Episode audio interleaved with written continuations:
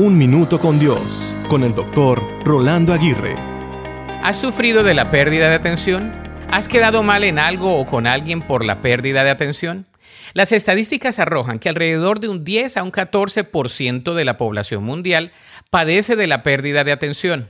Esto es un número alarmante, dado que muchos ignoran dicha realidad. La pérdida de atención nos hace poco infructuosos, poco eficientes y nos acarrea múltiples desafíos en la vida. La pérdida de atención causa problemas académicos, laborales y relacionales. Lo más interesante es que la mayor parte de las personas que padecen de esta psicopatología no saben que padecen de la misma siendo una condición clínica.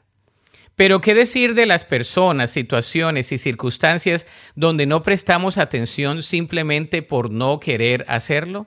¿Qué decir de las etapas donde necesitábamos concentrarnos y no prestamos la atención debida? Medita por unos minutos en las cosas, personas o situaciones que requieren más de tu atención.